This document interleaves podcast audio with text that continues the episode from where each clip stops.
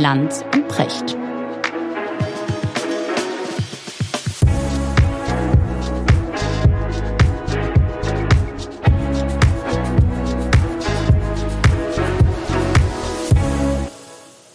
Schönen guten Morgen, Richard. Guten Morgen, Markus. Wo erreiche ich dich? Wie immer am selben Ort. okay.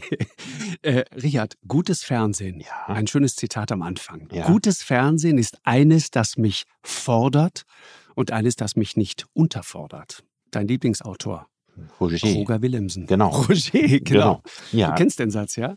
Ja, ja, ich kenne ich kenn den und ähm, ich finde das großartig. Aber wenn man so intelligent ist wie Roger Willemsen, dann ist man nicht die klassische Zielgruppe des öffentlich-rechtlichen Rundfunks, weil dann schreiten 99 Prozent aller anderen unter dieser Zielmarge einher. Möglicherweise, bin mir da gar nicht sicher. Ich habe da eine andere Theorie, aber darüber sollten wir heute mal reden. Äh, ich ich freue mich total, dass wir heute, es ist ein bisschen schwierig, eine, eine Gratwanderung, weil ich selber da nicht ganz unbefangen bin. Äh, wir feiern ein schönes Jubiläum seit 60 Jahren. Seit dem 1. April 1963 gibt es das zweite deutsche Fernsehen. Das ZDF. Also es gibt schon so lange, wie das ZDF wie Kennedy tot ist. So ungefähr. Gut, dass du, Mhm. dass du jetzt, jetzt, jetzt, jetzt gleich, Ja. oh Gott, jetzt gleich in die Gruft steigst. Das Ja. ist jetzt natürlich irgendwie. Da hat man eine ungefähre Vorstellung, in welcher Zeit das war. ja, ich, ich denke da an ganz andere Dinge. Die 60er. Weil Wie, wie schmecken die 60er für dich? Mm, So mein gefühltes Lieblingsjahrzehnt. Ja, Also ich bin in den 60ern geboren, anders als du, ne? Und ja ich bin Ende der 60er. ja, also ich habe ich hab sozusagen noch so, Mhm. so, so nostalgisch kuschelige Gefühle an meine frühe Kindheit. Also ich bin ja im Dezember 64 geboren, habe also noch fünf Jahre lang die 60er mitgekriegt. Und habe diesen Kulturwandel von den 60ern zu den 70ern, der fällt halt zusammen von meiner Kleinkindzeit in meine Kinderzeit. Und Fernsehen spielte da eine Rolle? Ja, eine spezielle bei uns. Ne? Es, wir hatten keinen uns auch. Fernseher. Mhm. Ne? Wir auch nicht. Also nicht Okay. aus finanziellen Gründen, sondern weil für meine linken Eltern das Fernsehen ein Verdummungsmedium war und sonst nichts. Und das Zweite war, und das ist der erheblich bessere Teil an der Sache, ähm, alle Zeit, die Kinder damit verbringen, Fernsehen zu gucken, verbringen sie nicht mit anderen Sachen. Also nicht mit Spielen der körperlichen Ertüchtigung, nicht mit Lesen, nicht mit Malen und so weiter. Und das ist natürlich auch völlig richtig. Mhm. Und deswegen wurde das Fernsehen von uns, soweit das möglich war, ferngehalten. Es war aber in zwei Punkten nicht möglich. Unter uns wohnte eine nette Familie mit drei Kindern, Christians, und die hatten noch, die hatten einen Fernseher. Und dann Ja. wurden wir schon mal rausgeklingelt zum Fernsehen gucken. Und das durften wir schon mal. Und das war noch so ein Fernseher. Da war noch vor, vorher, der wurde erstmal aufgeschlossen. Und dann wurde rechts und links die Tür aufgemacht, so ein hölzerner Vorhang. Das war so ein richtiges Ritual, so wie die wie die Kinoleinwand. Ja, Also alles natürlich noch eine Welt in Schwarz-Weiß. Mhm. Und da habe ich dann die ein oder andere Kinderserie geguckt, wobei meine Eltern großen Wert darauf legten, dass wir keine amerikanischen Kinderserien guckten. Weil der Klassenfeind. Naja, es war die Zeit des Vietnamkrieges. Mhm. Das war die Zeit des Vietnamkrieges und dieser ganze Streichelzoo, der da in die deutschen Wohnzimmer kam, all die Lessies und Furies und Skippies Black Beauties und Black und- Beauties und so weiter, das war halt die gleiche Nation, die da in Vietnam die Bauerndörfer und die Kinder und so weiter umbrachte. Und das war für, für meine Eltern ging das nicht, aber es gab ja deutsche Fernsehproduktionen und da habe ich die eine oder andere von gesehen. Nämlich, was hast du Also, geguckt? um mal der, die Konkurrenz äh, zu loben. In der ARD liefen zwei Dinge, die ich letztens mal so bei einem Abend erzählt habe und alle Gleichaltrigen behaupteten, das seien Erfindungen von mir oder ich hätte als Kind DDR-Fernsehen geguckt, weil sich überhaupt niemand daran erinnern konnte. Und das, ich ahne, was jetzt das kommt. war Wolfgang und Stoffel. so, Ja, das war ein äh, so ein, ein netter äh, Herr, der hatte eine kleine Pappschachtel im Regal und da drin wohnte ein kleines Wesen namens Stoffel. Und was ich sehr geliebt habe, war Kaspar und René. Und daran konnte sich Okay. überhaupt nie jemand erinnern, jemals davon gehört zu haben. Und das war so eine Marionette und ein Schauspieler. Ja. Und ähm, da ging es so in die Märchenwelt rein. Und da musste man auch raten, so Märchen und Märchenschauplätze raten und so. Das fand ich ganz so, so toll. interaktives Fernsehen, ja. Ja, ja, genau. Interaktives Fernsehen der späten 60er. ja. So. Genau, Also das sind so meine frühen Fernseherinnerungen. Ja, Und natürlich schön. dick und doof. Als wir einen Fernseher bekamen, Wir kriegten dann einen Fernseher, einen Schwarz-Weiß-Fernseher, als das Farbfernsehen kam. Damit war quasi der Abstand zum Verdummungsmedium ja gewahrt. Ja, also wir hinkten dem technischen Fortschritt signifikant hinterher, hatten jetzt aber einen Fernseher und da ja. durften wir dick und doof gucken. Ach, herrlich. Oder Väter der Klamotte. Wobei Väter der Klamotte hatte einen Haken. Nach Väter der Klamotte kamen Männer ohne Nerven. Ja? Richtig. Das war richtig. quasi sinngemäß dasselbe. Genau. So. Mhm. Und dazwischen war Werbung. Und zwar natürlich besonders auf Kinder abzielende Werbung. Klar. Ne? Also für Kinderschokolade und sowas. So, und wir durften natürlich um nichts in der Welt Werbung gucken. Also ging meine Mutter, ja, in dem Moment, wo Väter der Klamotte aus war, zum Fernseher, drehte den Knopf ab. So, und jetzt war es so, dass der Knopf erst wieder angedreht wurde, wenn man ganz, ganz sicher sein konnte, dass keine Werbung mehr lief. Auf die Art und Weise habe ich den Anfang von Männer ohne Nerven immer verpasst.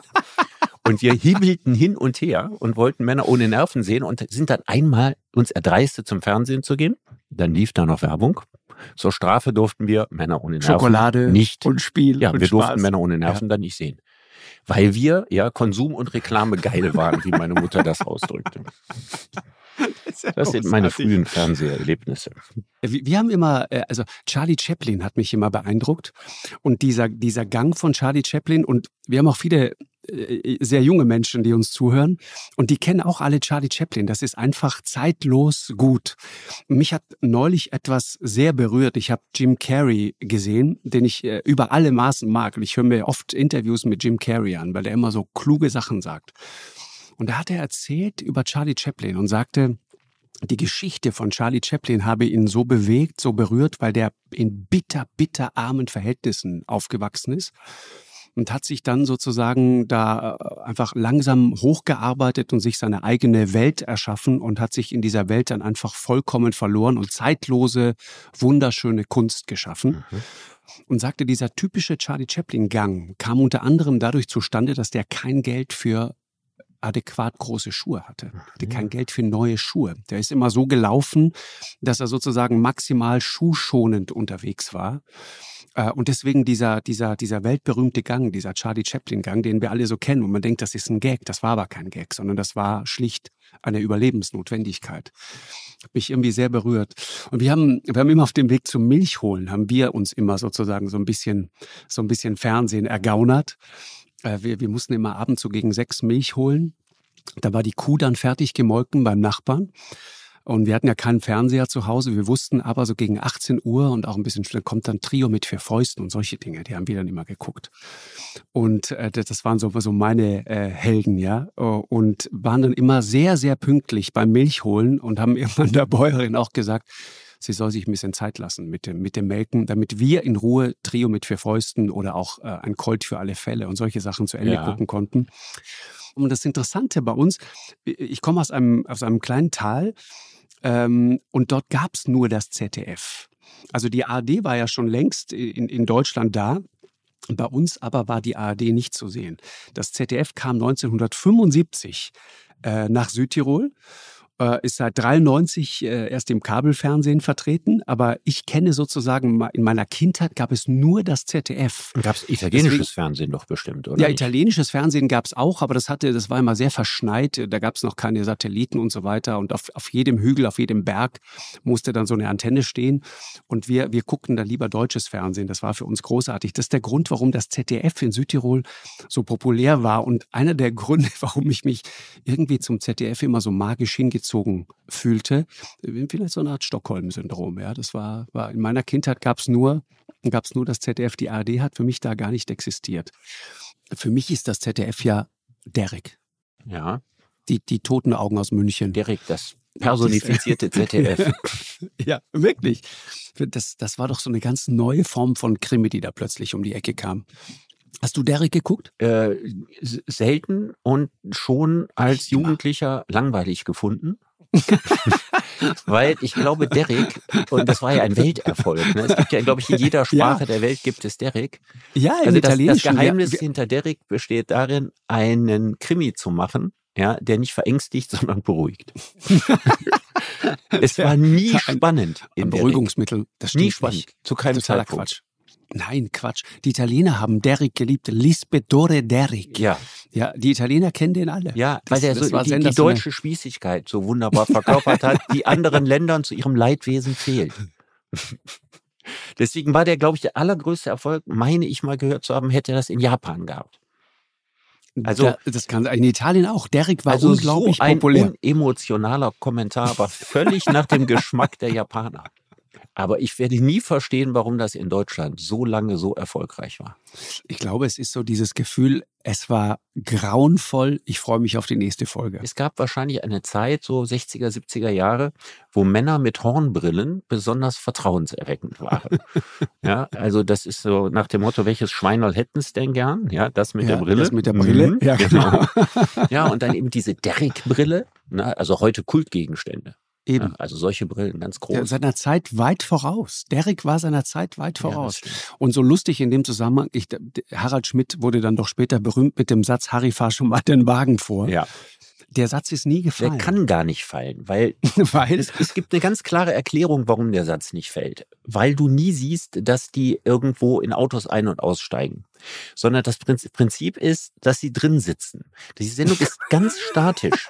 Das ist so ähnlich wie bei Dallas und bei Denver. Du siehst also, wie Pamela Ewing in ihrem wunderbaren Mercedes Cabrio ja von der South Fork Ranch fährt. Du siehst aber nicht, dass sie irgendwo hinfährt, sondern die nächste Station ist, dass sie dann vorm Oil Barons Club ist oder im Oil Barons Club. Das, Das heißt, man geguckt. hat also sendungsökonomisch immer die Verbindungswege rausgekürzt, weil den Drehbuchautoren dafür nichts eingefallen ist. Und das war bei Derek genau dasselbe. Also die Sendung ist so holzschnittartig, dass solche Szenen nicht vorgesehen waren. Hallo, Derrick war Psychologie. Ja? Was hast du Psychologisches Ja. aus Derek gelernt? Na, alles. Irgendwie das ganze Elend dieser Welt, diese, diese deutsche Melancholie. Das diese, Elend dieser Welt oder das Elend in das Münchner Elend in Villenvororten? Münchner Villenvororten, genau.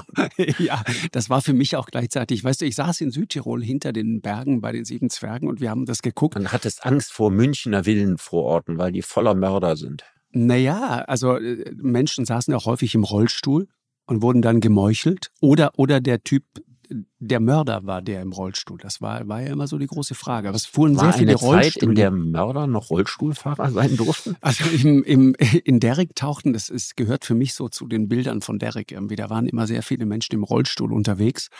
Und diese, weißt du, diese, diese, diese emotionslose, dieser emotionslose Vortrag von, von Horst Tappert, ja, Mhm. Äh, wenn er Derrick spielte, hat mich dann auch immer erinnert, da gab es für mich eine direkte Verbindung. Erinnerst du dich an Konrad Töns, Aktenzeichen? Mm, Nee. Das, das, das, war, das war so, Als so es gab ja Eduard äh, Zimmermann. Genau, Ganoven-Ede. Ne? Der selber eine kriminelle Vergangenheit ja, hatte, ne? ja, Das ist ja, das ja, ja, Verrückteste genau. daran. Total. Genau. Ich, ich, genau. Ich habe mit seiner, mit seiner Tochter Sabine Zimmermann mal darüber gesprochen. Der saß, glaube ich, selber sogar mal im Gefängnis. Ja, ja, genau. Eduard Zimmermann. Also ein Mann vom Fach. Richtig. Der, der, der dann später Aktenzeichen Nepper, Schlepper, Bauernfänger. Ich glaube, das war eher Ah seine Vita. Okay. Nepper, Schlepper, Ja. Bauernfänger. Nee, und bei Aktenzeichen gab es immer Konrad Dönz aus, aus Bern. Der war dann zugeschaltet und hat auch immer mit, so- auch mit so einer Hornbrille übrigens. Okay. Dann so, so, so tonlos vorgetragen, dass in der Schweiz wieder äh, irgendein Emmentaler Käse verschwunden ist oder so. Das war, das war immer unheimlich. Die haben mich so herrlich gegruselt, ich mochte das. Ja, und das war für mich ein Psychologie, es war so Kammerspiel, weißt du, Psychologie. Wie die zwölf Geschworenen halt in München. Okay, du hast mich Was war deine ganz Lieblings- überzeugt. Ja, Okay. Ja, also was, mein, was ich das Beste, was es an, äh, Hm. diesbezüglich im deutschen Fernsehen je gegeben hat, war Zollfahnder Cressin. Den hast du nicht mehr erlebt. Mit einem meiner Nee. ultimativen Lieblingsschauspieler, Sieghard Rupp, Okay. Österreicher. Sieghard Rupp, äh, den Älteren noch bekannt als Schurke in Karl-May-Filmen. Ah, Ja, der spielt den Bösen in Untergeiern. ja. Sieghard Rupp, ein sehr gut aussehender Mann. Aber das Beste an Sieghard Rupp war nicht nur, dass er unverschämt gut aussah, sondern dass er eine unglaublich metallische Stimme hatte. Cool. Eine ganz große, tolle Stimme. Und dieser, auf das böse Fach spezialisierte Sieghard Rupp spielte in einigen Folgen, es war kein großer Erfolg, die haben es schnell wieder abgesetzt, Zollfahnder Cressin. Und der ging dermaßen offensiv mit Frauen um, Anfang der 70er Jahre, das wäre auch heute noch, würde man sagen, höchst beeindruckend. mein erster Anmachspruch, ja, den ich benutzt habe, habe ich natürlich von Sieghard Rupp Ja, und das ist, wenn man äh, das in einer Galerie reinkommt, eine Frau toll findet, ja, sie anlächelt und zu ihr sagt, wir haben uns aber noch nie gesehen. Und das fand ich damals unglaublich gut. Und ich habe das auch in meinem Leben das ein oder andere Mal praktiziert. Hat Super. jetzt nicht immer so gut geklappt gesehen. wie bei Sigrid Rupp, ja. aber war auch nicht das Schlimmste, was man sagen konnte. Großartig. Monaco Franze, das ist das Einzige, was ich bedauere, dass das nicht im ZDF ganz, ist. Ganz, ganz großes Kino. Oder? Absolut. Finde ich auch. Also Monaco Franze, äh, obwohl viel gelobt, immer noch unterschätzt. Aber Richard, öffentlich-rechtliches Fernsehen, ich, ähm, wenn wir mal ins Hier und Jetzt kommen, äh, weg von schönen Kindheitserinnerungen, ich habe schon das Gefühl, dass da gerade was passiert. Da gibt es richtige Fronten, die sich da aufgebaut haben. Diese Fronten werden zum Teil auch medial gefüttert. Da gibt es äh, zum Beispiel den Springer Verlag, der, ähm, wie, wie Stefan Niggemeier es vor einiger Zeit mal ausgedrückt hat, eine rasende Wut äh, gegen dieses öffentlich-rechtliche System hat. Äh, ähm, gibt Leute, die mit der größten Selbstverständlichkeit mittlerweile von, von, von Zwangsgebühren sprechen und so weiter und voller Verachtung äh, auf dieses System gucken. Und die Frage ist, was wäre besser, Richard, wenn es kein öffentlich-rechtliches Fernsehen gäbe? Also grundsätzlich nichts. Ne? Also ich denke mal, dass äh, viele Länder in der Welt uns um öffentlich-rechtliches Fernsehen beneiden. Und dass man, äh, was die Stabilität der Demokratie anbelangt, sagen muss, dass das öffentlich-rechtliche Fernsehen da ein ganz wichtiges Bindeglied ist. Und dass Länder, die sowas nicht haben, wie die USA zum Beispiel, auch deutlich instabiler sind. Natürlich nicht alleine deswegen. Aber ich glaube schon, dass das öffentlich-rechtliche Fernsehen für die demokratische Verständigung eine große Rolle gespielt hat und auch nach wie vor spielt. Mhm. Und dass es Medien gibt, die nicht in privater Hand sind, ist ein großes Glück, das wir haben. Es ist gut, ein öffentlich-rechtliches Fernsehen zu haben. Oder einen öffentlich-rechtlichen Rundfunk gehören ja auch die Radioprogramme zu. Das heißt, die, die Medienethikerin Johanna Haberer, die irgendwann sagte, wir haben ein Rundfunksystem nach dem Krieg geschenkt bekommen, das darauf angelegt war, demokratische Strukturen abzubilden, die hat recht. Ja, Sie hat auf jeden Fall aber, recht aber, damit. Aber, aber dieses Bewusstsein dafür ist uns irgendwie abhanden gekommen. Und lass uns auch Wie mal alle Dinge, die erstmal, also erstmal ganz grundsätzlich, alle Dinge, die völlig selbstverständlich sind. So. Und, und jeder, der uns zuhört, ist selbstverständlich mit dem Wissen, dass es einen öffentlich-rechtlichen Rundfunk gibt, aufgewachsen. Oder fast jeder jedenfalls. Ähm, wenn das so selbstverständlich ist, dann denkt man über die Vorteile selten und über die Nachteile eher nach. Ja, also Nachteile im Sinne von, ja, wieso muss ich äh, Rundfunkgebühren zahlen, auch wenn ich das nicht gucke? Oder eben, dass man bestimmte Dinge inhaltlich nicht gut findet und dafür den öffentlichen rechtlichen Rundfunk als Ganzes verantwortlich macht. Und das halte ich für einen Fehler. Also ich habe ja auch ein Buch, was ich mit Harald Welzer geschrieben habe, das eine oder andere am öffentlich-rechtlichen Rundfunk kritisiert. Aber es ist auch ein Unterschied, ob man als grundsätzlicher Liebhaber etwas kritisiert, weil man denkt, das geht besser, oder ob man das System für falsch hält. Das ist ein riesiger Unterschied. Mhm. Und ich denke einfach, vielen ist der öffentlich-rechtliche Rundfunk so selbstverständlich, dass sie die Vorteile auch nicht mehr sehen. Die Kritik ist ja wirklich massiv. Also die, die Kritik vor allen Dingen aus der privaten Verlagswirtschaft. Und man hat da wirklich das Gefühl, da wird, da wird so eine echte Front aufgebaut. Und interessant ist, wenn man mit Leuten zum Beispiel vom Spiegel, ich erinnere mich an, will jetzt keine Namen nennen, aber eine, eine namhafte Kollegin vom Spiegel, mit der ich vor einiger Zeit ähm, nach einer Sendung äh, darüber gesprochen habe und sagte, wie, wie, wie, siehst du das? Was passiert da gerade? Äh, und warum arbeitet ihr euch ständig an diesem öffentlich-rechtlichen System ab? Sagte, naja gut, das hat unter anderem damit zu tun, dass wir in einer sehr, sehr harten Konkurrenzsituation sind. Und das, äh, das verstehe ich auch, das sehe ich auch. Ähm, die, Verlage kämpfen zum Teil wirklich ums Überleben. Auf der anderen Seite sagte sie, ähm, wenn du in die USA guckst, und äh, jemand, der auch lange in den USA gearbeitet hat, sie wagte die These, jemand wie Trump wäre möglicherweise nicht 2016 gewählt worden, wenn es ein starkes öffentlich-rechtliches äh, Fernsehen oder, oder Rundfunksystem ja, geben soweit zumindest würde. Ja, und das ist ja die Idee dahinter. Mhm ähm, sorgfältige journalistische Arbeit zu leisten, äh, Dinge zu überprüfen, Informationen auf ihren äh, Wahrheitswert abzuklopfen und so weiter, sind ja genuine Aufgaben des öffentlich-rechtlichen Fernsehens. Ich würde natürlich auch sagen, dem äh, wird mal mehr nachgekommen und mal weniger. Ne? Da gibt es auch einiges zu kritisieren, aber dass überhaupt so etwas da ist, Also wenn überhaupt nichts da ist, was diese Qualitätsansprüche erfüllen muss, Ne, und die Bildzeitung muss sie nicht erfüllen und Fox News muss sie nicht erfüllen und so weiter. Wenn es das also gar nicht mehr gibt, wenn es gar nicht mehr vorgesehen ist, dann reißt das gegenüber dem, was wir heute haben, mit Sicherheit eine Lücke. Mhm. Deswegen kann ich ja den Satz nur wiederholen von vorhin, dass es einen öffentlich-rechtlichen Rundfunk gibt, der quasi dessen Verfassungsauftrag darin besteht, so objektiv wie möglich zu informieren, äh, deliberativ zu sein, das heißt also möglichst viele Menschen zu beteiligen an den Prozessen äh, integrativ zu sein für die Gesellschaft und inklusiv zu sein im Hinblick auf unterschiedliche Interessensgruppen und Meinungen. Es ist von der Sache her etwas Großartiges. Ich würde sagen, wenn wir keinen öffentlich-rechtlichen Rundfunk haben, dann sollten wir ihn erfinden. Ja, man könnte sogar sagen, warum haben eigentlich so wenige Länder das? Ja, wäre das nicht toll, wenn andere Länder das auch hätten? Also das Prinzip öffentlich-rechtlicher Rundfunk überzeugt mich völlig, was im Umkehrschluss nicht heißt, dass alles das, was der öffentlich-rechtliche Rundfunk macht und jeder einzelne Journalist und jede einzelne Sendung zu jedem Zeitpunkt von mir gut geheißen wird. Mhm. Das sind zwei verschiedene Dinge. Das sind zwei verschiedene Dinge. Lass uns darüber auch mal reden. Ich meine, wenn man das sich so anschaut, in ganz Europa kommen genau dieses System äh, unter Druck. Ähm, das ist ganz interessant, wenn man mal in andere Länder schaut. Also die, die Österreicher haben so etwas, ja, das, äh, da liegt die Rundfunkgebühr, glaube ich, bei 20, 21 Euro. Äh, der öffentlich-rechtliche Rundfunk, der ORF, kriegt davon, glaube ich, ungefähr 17.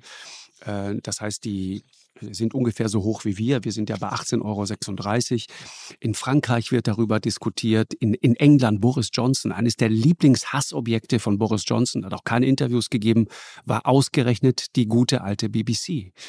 Äh, in, in Italien gibt es die Diskussion, die gibt es dann ganz viel in Eck und End und man hat das Gefühl, da, da kommt gerade ein, ein, ein System recht sozusagen, um von, von Populisten genutzt zu werden, um auch da wieder sozusagen die, die Wut der Leute auf irgendetwas, was dann Zwangsgebühr genannt wird, äh, zu steigern. Ich fand es interessant, diese ganze Debatte um den Rundfunkbeitrag. Äh, hast du das verfolgt damals, Richard? Ich da ging es um diese 86 Cent. Mhm die ein irrsinniges Verhetzungspotenzial plötzlich hatten. Man hatte plötzlich das Gefühl, 86 Cent, daran entscheidet sich jetzt sozusagen der Wohlstand eines ganzen Landes.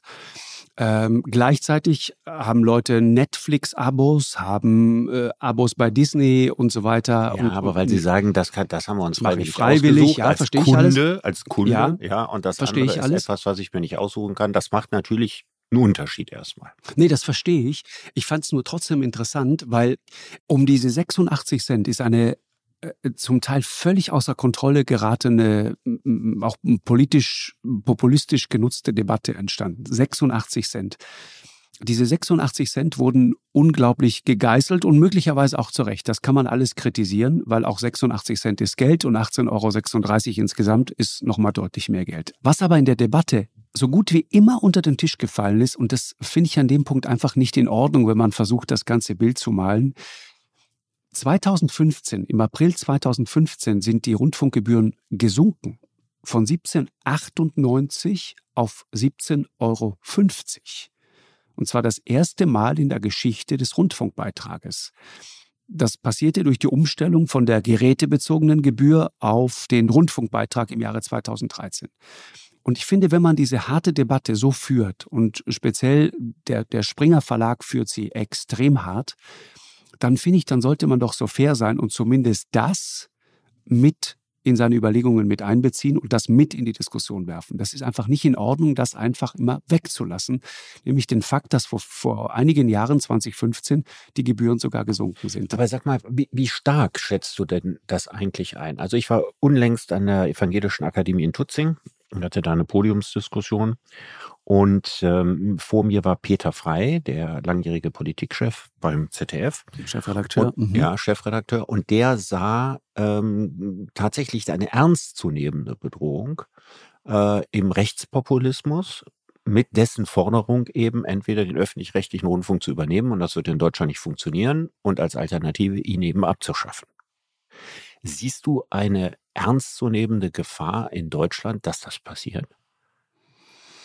Naja, also wenn du, wenn du zum Beispiel liest, dass, hm, ich glaube, 30 Prozent ungefähr der Deutschen sind dafür, dass dieses System mit den zwei großen Sendeanstalten äh, oder den zwei großen Sendern, dass das so erhalten bleiben soll, ungefähr 30 Prozent.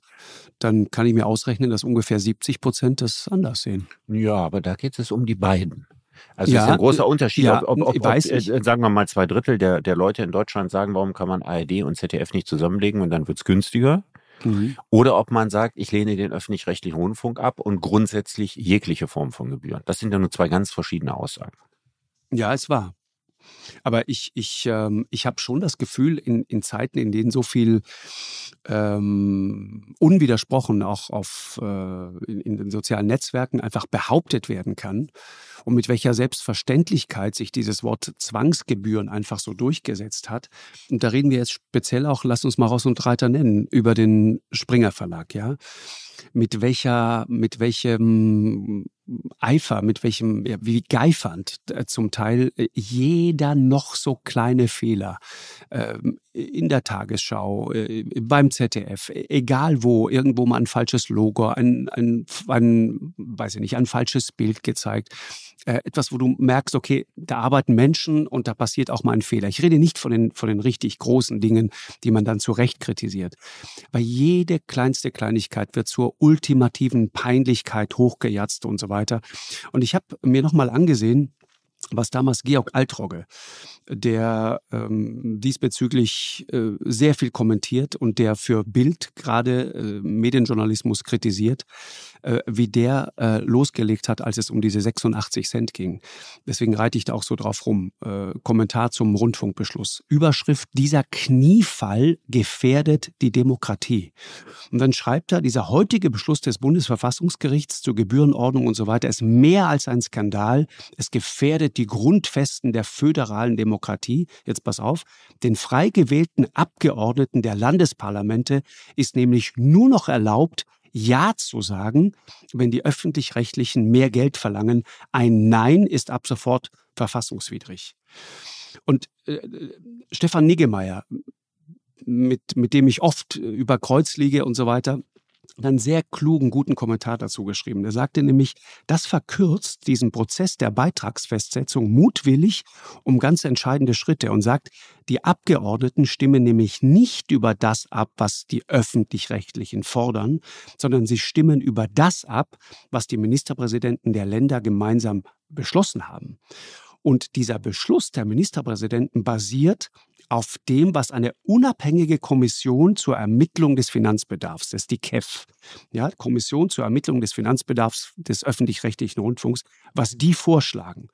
Und deren Vorschlag basiert also auf der Überprüfung der Forderung von ARD und ZDF. Und in der Regel wird dem nicht stattgegeben. In der Regel kommt die KEF hin und sagt, okay, ihr wollt mehr Geld, geben wir euch aber nicht. Ihr wollt ein Euro mehr, ihr wollt zwei Euro mehr, ihr kriegt aber nur 80 Cent. Als Beispiel. Das ist das, worüber dann abgestimmt wird, über eine unabhängige Kommission zur Ermittlung des Finanzbedarfs.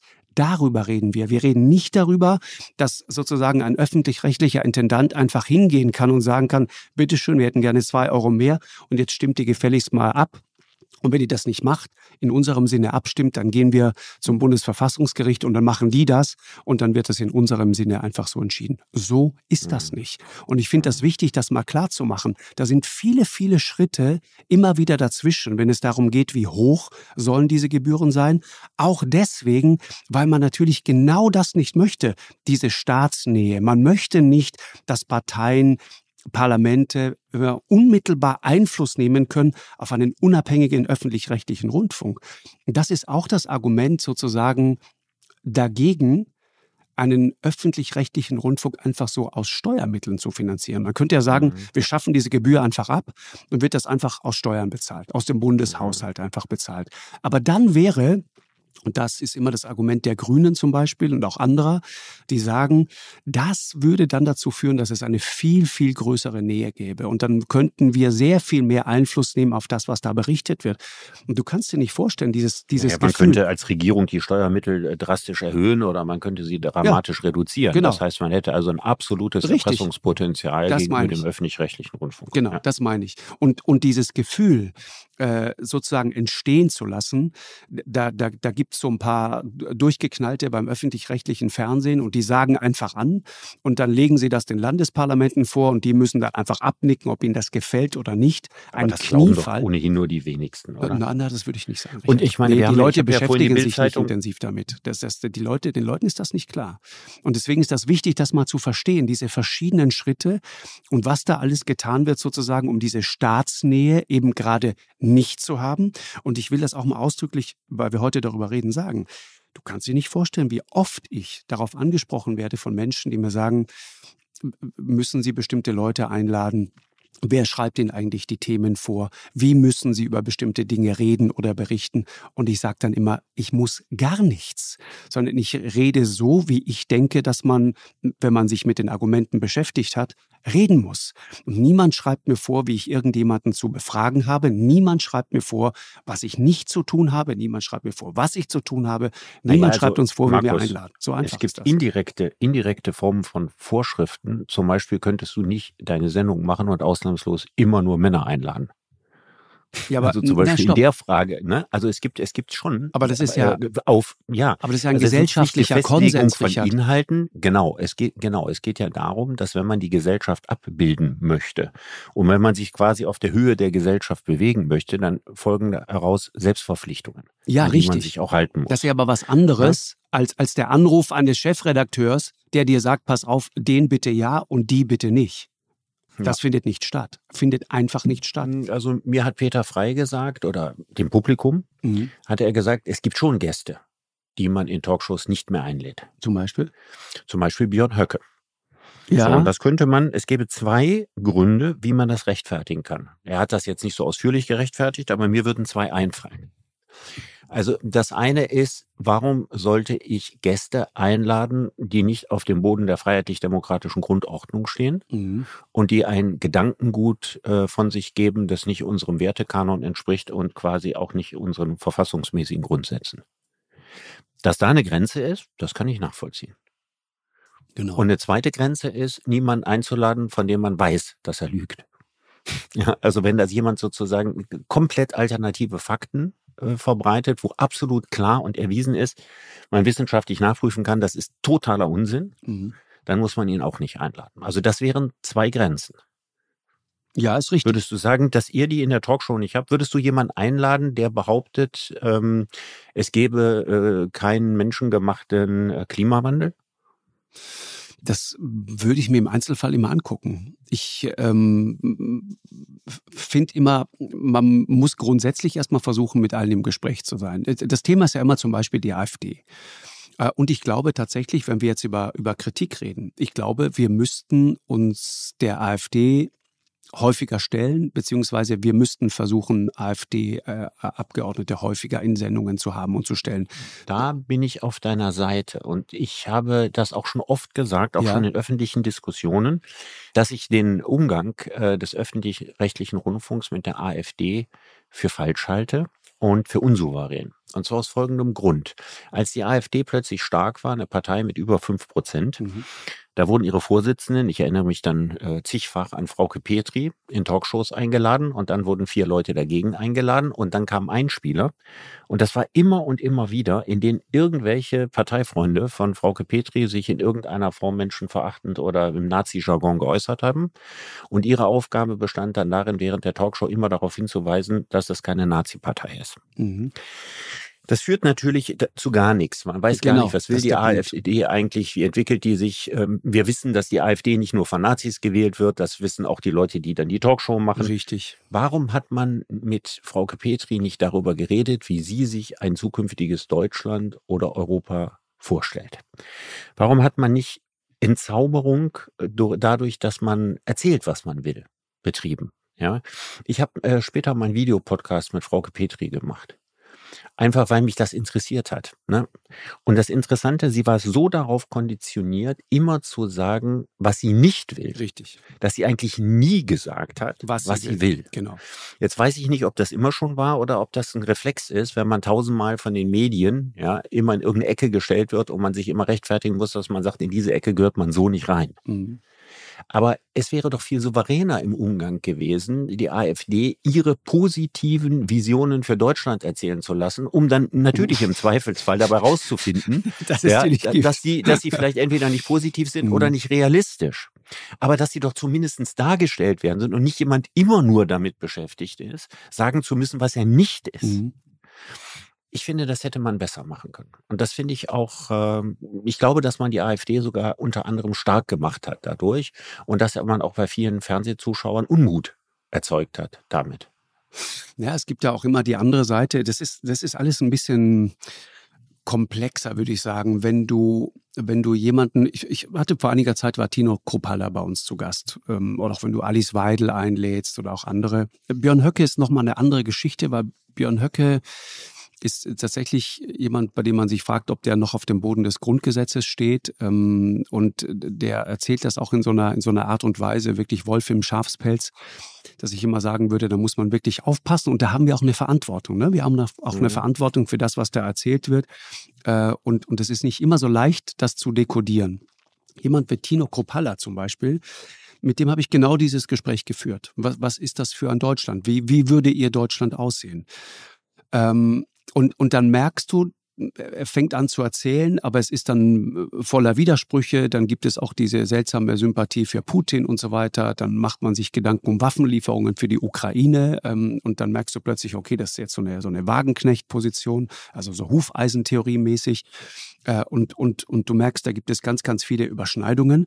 Deswegen würde ich niemals trotzdem sagen, dass jemand wie Sarah Wagenknecht ja jetzt plötzlich in der AfD zu Hause ist und übrigens auch nicht umgekehrt. Und ich finde, das kann man auch alles sagen. Was dann aber passiert, und das ist das, wo ich die Gefahr sehe, du machst das und wenig später taucht irgendwo im Netz der erste Zusammenschnitt auf, so macht Tino Kropalla Markus Lanz fertig. Mhm. Und dann denke ich immer, nee, zur Hölle, so war es doch gar nicht, sondern wir haben einfach versucht, ein, ein vernünftiges Gespräch zu führen. Übrigens, auch ich habe nicht Tino Kropalla fertig gemacht. Auch das mhm. wäre eine völlige Verkürzung dieses Gesprächs. Ich erinnere mich mit, mit, mit Gauland, ein paar Mal wirklich gute Gespräche. Äh, und ich habe ihm irgendwann mal ein Zitat vorgehalten, äh, das da lautet, Ressentiment ist kein Programm. Mhm. Das ist ein Satz von ihm selbst.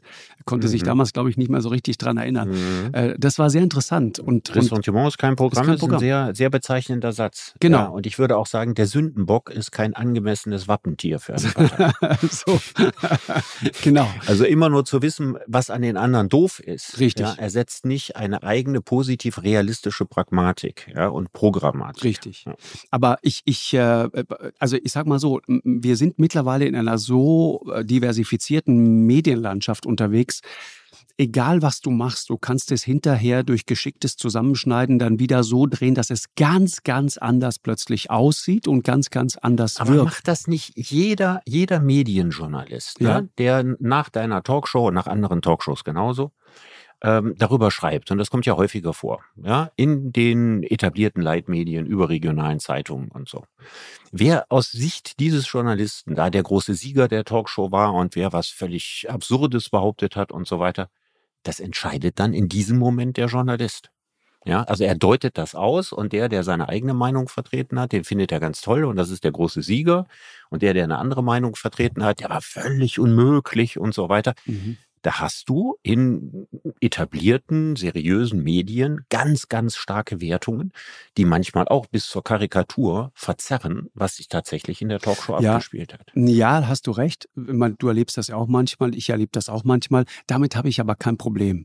Wenn da, wenn da jemand sitzt und, und der hat das so gesehen, dann hat das so gesehen. Ich sitze da auch manchmal und frage mich, okay, haben wir, haben wir zwei unterschiedliche ja, Sendungen die gleiche gesehen, Sendung ja, gewesen, die wir gesehen haben. Ist richtig. Das ist aber alles legitim und es ist auch durch wenn er sagt, das ist Kommentar und das ist jetzt Meinung, dann ist es durch die Meinungsfreiheit absolut gedeckt. Sag mal, worüber ich mit dir noch reden würde. Wir, wir haben ja sozusagen die, die grundsätzliche Bedeutung des öffentlich-rechtlichen Rundfunks, da sind wir uns ja einig. Und das Spannende ist ja, dass der öffentlich-rechtliche Rundfunk, der wird häufig kritisiert und nicht immer nur von Schwachmaten. Nee, gar nicht. Und, und nein, von nee. Rechtspopulisten. Und der wird auch zu Recht und, äh, kritisiert. Und, und er diskutiert ja auch viel mit sich selbst. Mhm. Und äh, deswegen, deswegen die entscheidende Frage, was meinst du, ja, muss sich in den nächsten Jahren, vielleicht sogar Jahrzehnten, am System des öffentlich-rechtlichen Rundfunks verändern, um im 21. Jahrhundert äh, auf eine ähnliche Art und Weise noch seinen Platz zu haben wie im 20. Was wäre das aus deiner Sicht? Ist natürlich eine große Frage, das einfach mal so, so in zwei Sätzen zu sagen. Das kriegt man, glaube ich, gar nicht hin. Ähm, also ich glaube erstmal ganz grundsätzlich, es gibt ernste Probleme und es gibt Missstände. Äh, und ich glaube aber auch auf der anderen Seite, irgendwelche ähm, Massagestühle und Vier-Gänge-Menüs sind diese Probleme nicht. Ja, das würde ich mal sofort rausnehmen und würde ja. sagen, also diese Dinge, ja, sind klassische Managementprobleme und eine und klassische Kontrollprobleme. Genau. Genau. Die aber natürlich auf die genau gleiche Art und Weise in jeder anderen Firma auftauchen können. Mhm, ist richtig. Nur, dass man beim öffentlich-rechtlichen Rundfunk da deutlich sensibler drauf guckt, wenn man am Ende gebührenfinanziert ist und nicht von einem Unternehmen bezahlt wird. Genau. Aber das Problem in der Sache ist ja kein inhaltliches Problem und das strukturelle Problem ist einfach vielleicht, dass der Missbrauchsspielraum zu groß war. Das lässt sich aber relativ schnell und einfach lösen. Richtig, genau. Ja. Was würdest du denn sagen, Richard, jetzt mal aus deiner Sicht? Und dann ja. sage ich ich dir, was ich darüber denke. Ich würde mal so zwei, mal, zwei Themenbereiche genau. kurz skizzieren. Also der eine ist, die Frage ist, wer kontrolliert den öffentlich-rechtlichen Rundfunk? Das ist ja jetzt im Falle hier des ZDFs der Fernsehrat. Wenn man sich anguckt, wer sitzt im Fernsehrat und warum, mhm. dann kann man ganz einfach, ne? muss man nur Fernsehrat eingeben, da sind alle Mitglieder des Fernsehrats drin. Die Mitglieder des Fernsehrats werden bestellt von äh, Organisationen, das ist in Rundfunk, Staatsvertrag oder wie auch immer das heißt, festgeschrieben, wer das ist. Und das müssen repräsentative Vertreter der Gesellschaft sein. Also zum Beispiel Vertreter der Gewerkschaften, mhm. Vertreter der Kirchen, Vertreter von Sozialverbänden, Richtig. Der Vertriebenenverband mhm. ja, stellt jemanden in den Fernsehrat. Mhm. So, und wenn ich mir angucke, wer da alles so sitzt, dann denke ich mir, ist das jetzt die gesammelte Medienkompetenz? Sind die Leute, die da sitzen, ja, diejenigen, die genug Zeit in ihrem Leben haben, sich mit den Programmen so intensiv zu beschäftigen, dass sie bestimmte Entwicklungen, die vielleicht wenig gut sind, auch tatsächlich entdecken und sich damit auskennen. Mhm. Und äh, du siehst natürlich, dass das eine rhetorische Frage ist, weil ich das zwar nicht für jeden, der dort sitzt, aber für viele bezweifeln würde. Und da denke ich mir, das ist kein ideales Kontrollgremium für die Zukunft mehr. Man müsste neu darüber nachdenken, durch wen und wer und auf welche Weise der öffentlich-rechtliche Rundfunk kontrolliert wird. Mhm. Ich glaube, ich habe jetzt äh, in Tutzing hat jemand den Vorschlag gemacht, die Mitglieder des Fernsehrats sollten vom Volk gewählt werden. Da halte ich gar nichts von. Die kennt keiner. Das ist das erste Problem. Und das zweite Problem ist, an so einer Wahl würde sich vermutlich niemand beteiligen oder nur sehr, sehr wenige. Mhm. In der Schweiz gibt es eine Art Verein, äh, der das Ganze macht. Da besteht allerdings immer äh, Unterwanderungsgefahr. Ja, dass also alle Mitglieder der AfD dann da reingehen würden und sozusagen dieses, diesen Verein kapern würden. Also sich da kluge Gedanken zu machen. Wer sollte da rein? Wie lange sollte der da rein? Da, ich glaube, dieses System muss neu erfunden werden. Das wäre ein Kritikpunkt. Mhm. Also auch kein Kritikpunkt, der jetzt unüberwindlich ist, aber es ist nicht einfach. Der zweite ist der Umgang mit Selbstkritik. Also bei mir ist es so, dass ich in meinem Freundes- und Bekanntenkreis mein Vertrauen in Menschen wächst in dem gleichen Maße, wie sie in der Lage sind, ähm, über sich selber zu lachen, selbstironisch zu sein und Kritik zu akzeptieren. Mhm. Und ich finde, das kann man noch ein bisschen besser machen. Wir haben ja mal so eine kleine das können Medien ganz grundsätzlich besser machen. Ne? Ich, ja, das, ja, das also unsere Fähigkeit zur Selbstkritik wir, ist jetzt, nicht messen, unsere Kernkompetenz. Ne? Wir messen den öffentlich-rechtlichen Rundfunk nicht an den Maßstäben der privaten Medien, sondern wenn er so toll sein soll, wie wir ihn haben wollen, dann müssen hier deutlich äh, sensiblere Spielregeln gelten. Und da finde ich, muss auch klarer sein, dass wenn man sagt, ja, dass man das vielleicht einseitig oder dass man bestimmte Dinge nicht oder dass man nicht gesehen hat oder wo man Fehler gemacht hat, das kommt mir insgesamt zu wenig vor. Also ich finde dieses, ähm, ja, also ich finde, mehr Selbstkritik wäre sehr vertrauenssteigernd. Mhm. Das wären jetzt mal zwei Kritikpunkte. Mhm. Ja, der, der Vorwurf, der auch immer so kommt, ist, also und einfach auf das Programm schaust, ne? Man fragt sich natürlich, wie passt das zusammen? Einerseits berichten wir zu Recht, wie ich finde, sehr kritisch über eine Fußballweltmeisterschaft in Katar. Und auf der anderen Seite übertragen wir sie dann. Also das heißt, auf der einen Seite kritisieren ja, aber wir. das ist ein super Beispiel. Ich habe mich, mich hat das genervt und aufgeregt. Wir, diese hab ich dich doch Beiträge über Ja. die völlige Unmöglichkeit genau, von Katar genau. kamen unmittelbar Ja, vor Beginn genau. der WM. Ja. Die hätten zwei Jahre vorher laufen müssen. Richtig. Du kannst dich erinnern, wir haben über Katar mal ja, eine genau. Sendung gemacht. Mhm. Ja, und ich könnte sagen, Cetero Censeo, im Übrigen bin ich der Ansicht, dass die WM nicht in Katar stattfinden soll. Aber was ist das denn? Ja, die ganze Zeit nichts zu sagen, zu einer Zeit, als man die Dinge noch hätte ändern können, als der DFB noch hätte sagen können, wir fahren da nicht hin und sich Bündnisgenossen suchen und dass man noch gegen die FIFA rebelliert hätte. Nein, als überhaupt nichts mehr zu machen und zu ändern war. Da hat man dann so pro forma diese Kritik gemacht. Mhm. Das wäre mir natürlich viel lieber gewesen, dass eine eine ganze Welle dazu, am besten nach der Urteilsverkündung zugunsten von Katar im Fernsehen gelaufen wäre. Das hätte eine viel, viel bessere Funktion gehabt, als kurz vor der Weltmeisterschaft zu sagen, ach übrigens finden wir das nicht gut. Mhm. Ist richtig, ja. Das heißt, wo- worauf würdest du verzichten, Richard? Worauf könntest du verzichten? Also, Würd- ich würdest bin du- ja, wie du du weißt, sagen- glühender Ja. Fußballfan, anders als du. Ja. Aber ähm, wenn ich mir die irrsinnigen, irrsinnigen Summen für Übertragungsrechte, Fußball-Weltmeisterschaften und sowas angucke, und ich weiß, auch jeder Private wäre dazu bereit, diese Summen zu zahlen, Mhm. Dann überlege ich mir, dass eine Minute eines Spiels Costa Rica gegen äh, Venezuela mehr kostet als ein Grimme-Preis ausgezeichneter Dokumentarfilm. Mhm. Der hat im Zweifelsfall nur 100.000 Euro oder so zur Verfügung. Ja, jetzt hat. wird's interessant. Mhm. Da stimmen die Relationen nicht. Jetzt weiß ich, weil ich in meinem Leben ja mal Medienjournalist war, so Mitte der 90er Jahre, ja. dann weiß ich natürlich Das heißt, du ziemlich hast genau, Sendungen kritisiert? Programmdirektor, auch das, ja. Ich habe äh, für die Zeit einiges dazu geschrieben, aber ich habe vor allen Dingen lange Essays geschrieben über die Zukunftsentwicklung des Fernsehens und die Digitalwirtschaft. Okay. Das war so die Zeit, als man gerade so anfing über digital, das Wort war noch neu zu reden. Mhm. Ja. Jetzt weiß ich natürlich, was die Intendanten dazu sagen werden. Die sagen, wenn wir das, was alle interessiert, nicht mehr abdecken, dann verlieren wir die Lagerfeuerfunktion. Dann sind wir also nicht mehr das Programm, um das sich alle versammeln. Und das heißt also, das geht auf Kosten unserer Quote. Und wenn die Quote kleiner wird, wird das Rechtfertigen der Rundfunkgebühren noch schwieriger. Ist richtig. Ne? Also wenn irgendwann nur noch 10 Prozent äh, ARD und ZDF gucken, weil dort manche Sachen nicht mehr laufen, ja, also keine Schlagermusik mehr läuft und kein Fußball mehr läuft und äh, vielleicht auch keine Skandinavien-Krimis mehr ausgestrahlt werden. Und das Ergebnis ist am Ende dann, dass die Quote in den Keller geht. Dann können wir nicht mehr rechtfertigen, dass wenn 10 Prozent der Bevölkerung ein Programm gucken, dass sie dafür Gebühren zahlen müssen. Das ist die Argumentation. Richtig. Aber auf der Gegenseite führt es natürlich dazu, dass man irrsinniges Geld für den immer teureren Fußball ausgibt, der auch in überhaupt keiner Relation mehr dazu steht, dass jemand anderes das ja genauso übertragen könnte und das ganze Geld gespart würde, um sehr hochwertiges Fernsehen zu machen. Mhm. Richtig. Und da bin ich tendenziell eher auf der Seite zu sagen, keine Fußballübertragungsrechte, jedenfalls nicht zu diesem Preis. Jetzt könnte ich dagegenhalten, Richard, und das, das zeigt eben, wie differenziert der Blick dann da drauf sein muss. Wenn du dir ein Heute-Journal ja, in der Halbzeitpause einer großen Fußballübertragung anschaust, hat natürlich gigantische Quoten. Man könnte immer sagen, auch, pass auf, das führt dazu, dass Menschen plötzlich auch Nachrichten gucken, die sonst vielleicht nicht so tun. Ja, du könntest zum Beispiel auch sagen, naja, Alle, wir reden jetzt bei Weltmeisterschaften von alle vier Jahren. Ne? da reden wir alle vier Jahre. Ich könnte dir ein und anderes dann Beispiel nehmen. 30 heute Journale. Ja, anderes Beispiel, anderes Beispiel, Sonntagabend, gesetzt für viele Millionen Menschen in diesem Land, Tatort. So, und danach kommt ein, ein politisches Gesprächsformat. Anne Will in dem Fall. Früher war es jemand anderer und so weiter. So, das kommt dann direkt danach.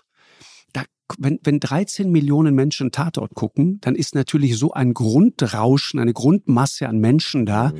Da werden dann auch relevant viele Menschen die politische Gesprächssendung im Anschluss gucken.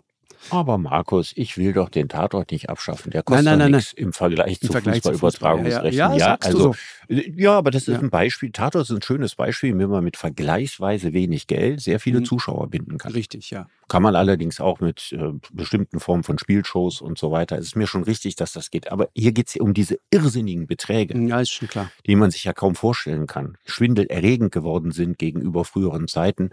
Und dieses ganze Geld, ne, das stelle ich mir so in meinen Träumen vor, würde in Qualitätsfernsehen investiert werden. Also das würde mir sehr, sehr gut gefallen. Und da glaube ich, wäre der Nutzen deutlich höher als der Schaden. Mhm. Wenn man sich das nochmal anschaut, braucht es diese zwei Systeme. 18,36 Euro ne, zahlt jeder Haushalt monatlich äh, an Rundfunkgebühren. 4,69 Euro, also so eine halbe Kinokarte ungefähr. Das ist das, was das ZDF davon bekommt. Und wir sind beide als Menschen, die fürs ZDF arbeiten, äh, interessiert mich vor allen Dingen das ZDF. Du kriegst dafür, für diese 4,69 Euro, kriegst du das ZDF Hauptprogramm, du kriegst ZDF Neo, ZDF Info, die Mediathek und so weiter. Und Funk, ja, Content-Netzwerk Funk gehört quasi auch dazu. Das kriegst du jeden Tag, sieben Tage die Woche, 24 Stunden lang für 4,69 Euro. Ich finde, das ist jetzt kein schlechter Deal. Ich glaube, der ist deutlich der, weniger das Argument als dagegen als ist ein nicht, Bild dass Plus es zu teuer ist. Mhm. Ja, das ist nicht das Argument, dass es zu teuer ist, sondern das Argument ist, dass es nicht freiwillig ist. Nee, das verstehe ich. Ich will nur trotzdem einmal darauf hinweisen, weil es Ne, auch da muss man nochmal sagen, was kriegt man eigentlich dafür? Also die, die Geschichte oder das Narrativ, das dann immer im Umlauf ist, so nach dem Motto, was machen die eigentlich mit diesem ganzen Geld und die hauen die Kohle zum Mhm. Fenster, das haut so dann auch nicht hin an dem Punkt. Aber jetzt sag doch mal, ich meine, ich habe mich jetzt zweimal aus der Deckung gewarnt, Ja. äh, gewagt. Ja, einmal mit dem Fernsehrat, Genau. wo ich denke, dass das nicht mehr keine zeitgemäße Form der Besetzung mehr ist. Und das zweite Mal, dass man sich überlegt, wie man Selbstkritik besser ins System implementieren kann. Mich würde interessieren, was du denkst. Glaubst du denn, dass das so Jetzt mal die Einstiegsfrage. Glaubst du, dass das jetzt erstmal alles so genau so weitergeht, wie das in den letzten Jahren und Jahrzehnten äh, gewesen ist? Oder glaubst du, dass auch aus den inneren Diskussionen, die der Mhm. Sender führt oder die Sender führen, äh, zu größeren Veränderungen kommen wird? Und welche würdest du dir wünschen? Also da, könnte man jetzt in ganz vieles äh, einsteigen. Ne? Und wir haben eben schon gesagt, Massagesitze und irgendwelche Bewirtungsbelege für, für Apfelstrudel, das ist jetzt nicht wirklich das Thema, das ist ein Managementproblem. So, das, das Zweite um, zum, zum Rundfunk zurück ist natürlich die Altersstruktur der Zuschauer. Ne? Wenn du dir anschaust, bei über 60-Jährigen ist, ist sozusagen die Bereitschaft, die Rundfunkgebühr zu bezahlen, deutlich ausgeprägter als bei Jüngeren, die zu Recht auch sagen, du pass auf, ich, ich, ich gucke das gar nicht. Äh, ich, ich finde mich da überhaupt nicht wieder, muss es trotzdem bezahlen. Interessant ist, dass viele Junge, die zum Beispiel Funk äh, konsumieren, wissen häufig gar nicht, dass das ein öffentlich-rechtliches Programmangebot ist. Oder Mhm. Deutschlandradio zum Beispiel, da geht diese Gebühr zum Teil auch rein. Die machen ganz großartigen Journalismus da. So, und dann geht es aber für mich, und da würde ich sagen, das ist die Aufgabe, die wir vor allen Dingen haben. Ähm, wo ist eigentlich in diesem öffentlich-rechtlichen Fernsehen noch eine wirklich profilierte konservative Stimme?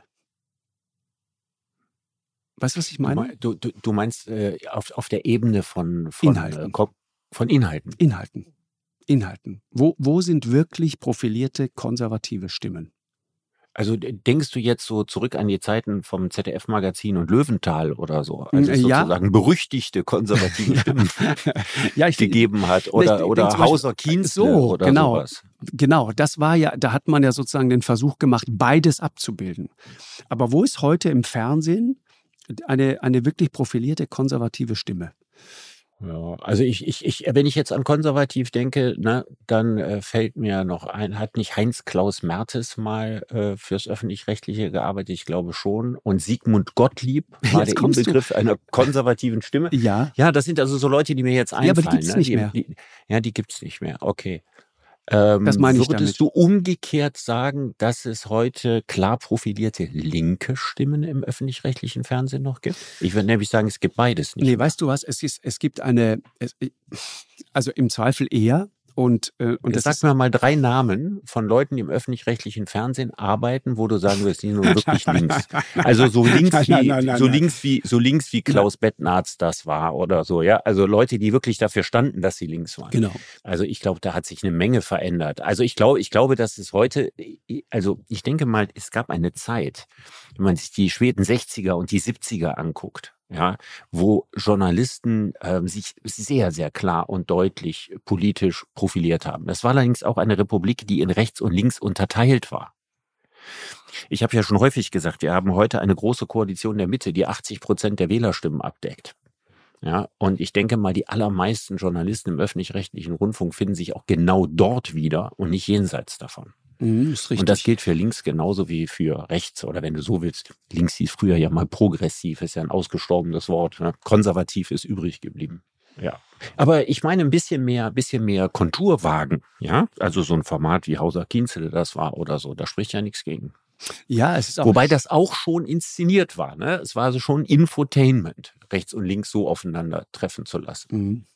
Ja, es ist, ist, äh, ist richtig. Ich habe, weißt du, mein Thema ist, es darf nicht der Eindruck entstehen, ähm, dass sozusagen die sogenannten Eliten, dass die alle äh, unter einer Decke stecken. Ja, und dass sie sich alle politisch im Grunde genommen einig sind. Richtig. Und, ja, und zwar die Journalisten mit, mit, mit der Regierung und, und, äh, und sozusagen die, die, die, die, die bürgerlichen, ja, die Grünwähler, die gut verdienenden Grünwähler, die, die dann irgendwo in, weiß ich nicht, in, in, in Berlin leben, ja, die, die sind sich alle einig und da ja. entsteht so eine Front sozusagen gegen die da draußen, irgendwo auf dem Land und so weiter.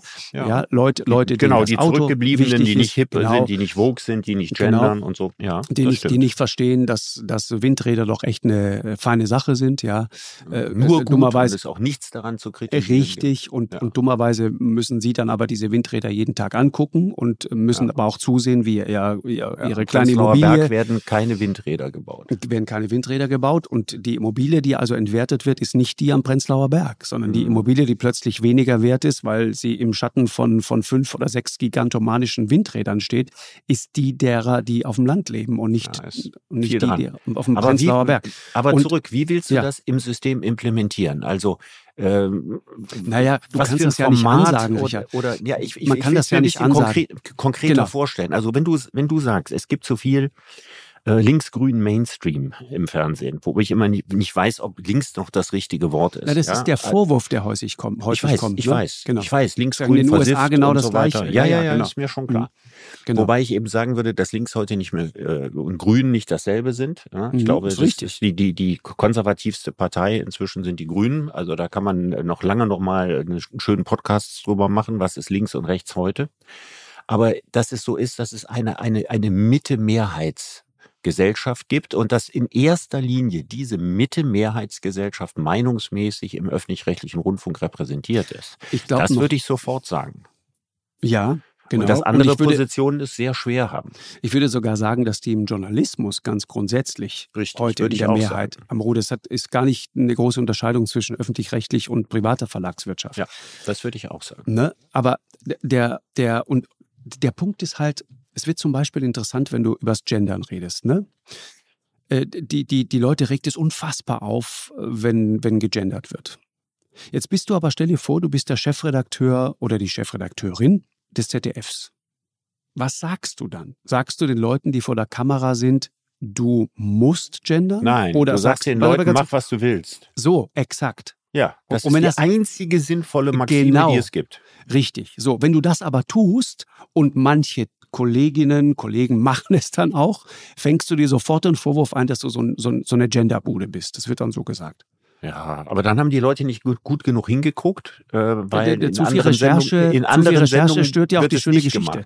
Ja. Zu viel Recherche macht ja auch die schöne Geschichte kaputt. So ja, genau ja. will man das ja gar nicht wissen. Ich will nur sagen, es hat ein enormes Verhetzungspotenzial. Was also sagst der, du da? der mit Abstand beste Satz, den Peter Frey in Dutzing gesagt hat, war der Satz: Die eine Hälfte der Gesellschaft muss ertragen, dass die andere gendert, und die andere muss ertragen, dass die andere Hälfte das nicht tut. Mhm. Und das ist absolut auch meine Meinung. Mhm, und ich denke, ähm, ich finde überhaupt, dass jeder in dieser Gesellschaft das Recht hat, zu gendern und nicht zu gendern und dass wir das ertragen müssen und dass das Fernsehen das genau so abbildet, dadurch, dass jeder die Freiheit hat, das so zu machen, wie er es für richtig hält. Ja, ist, ist richtig. Aber äh, einmal klar, das auszusprechen, ist, glaube ich, wichtig.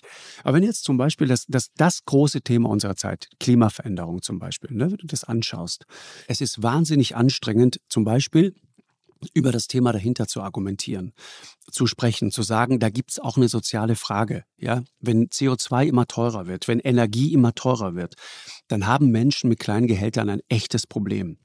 Und wenn du mhm. das machst, auch im Journalismus, und das meine ich, wenn ich sage profilierte konservative Stimme, dann wird das verdammt anstrengend. Dann wird das ein sehr ungemütliches Wochenende und dann musst du dir sofort vorwerfen lassen, dass du so eine reaktionäre Flitzpiepe bist, die einfach nicht kapiert hat, worum es jetzt da draußen geht. Ja, weil wir um vielleicht doch nicht mehr gewohnt sind, ne? diese genau. Debatten entsprechend offen auszutragen. Genau. Also ich würde mir damit. das tatsächlich wünschen, ohne dass ich jetzt wirklich immer an dem konkreten Format da von Hauser und Kienzle hänge. Aber warum nicht eine Befragung eines Politikers äh, wirklich von einem durchaus konservativen Journalisten auf der einen Seite und, und von, von jemand, äh, der sich selbst das Prädikat links noch zutraut, auf der anderen Seite? Mhm. Also da finde ich, sollte man eher drüber nachdenken. Und man sollte auch darüber nachdenken, warum es vielleicht schwierig ist, im öffentlich-rechtlichen Rundfunk äh, Karriere zu machen, wenn man sehr profilierte politische Ansichten vertritt, die nicht immer genau in der Mitte sind. Also mhm. das alles würde die Sache vielleicht beleben. Dann wäre die, wäre der öffentlich-rechtliche Rundfunk wieder ein besseres Abbild der Breite der Gesellschaft und nicht nur ein gutes Abbild der Breite der Mitte. Mhm. Ist richtig. Und Helene Fischer darf dann trotzdem weiter auftreten und Florian Silbereisen auf dem Traumschiff unterwegs sein? Was würdest du naja, sagen? Naja, ich bin, ich bin, ich bin nicht der Zensor, äh, der äh, über die Geschmacksurteile anderer Menschen diesbezüglich wacht. Ja? Und deswegen ähm, dieser schöne Satz, dass die eine Hälfte ertragen muss, dass die andere das anders sieht. dann gehöre ich zu derjenigen Hälfte, die ertragen muss, dass Florian Silbereisen weiterhin ein wichtiger Bestandteil des öffentlich-rechtlichen Programms ist. Und ich werde das gerne tun. So, genau. Und auch wenn wir es vielleicht selber nicht gucken, sollten wir alles dafür geben, dass er es trotzdem weiter darf. Genauso ist das. Also, Richard, danke dir sehr. Ich danke dir, Markus. Auf bald. Ja, tschüss. Eine Produktion von M hoch 2 und Podstars bei OMR im Auftrag des ZDF.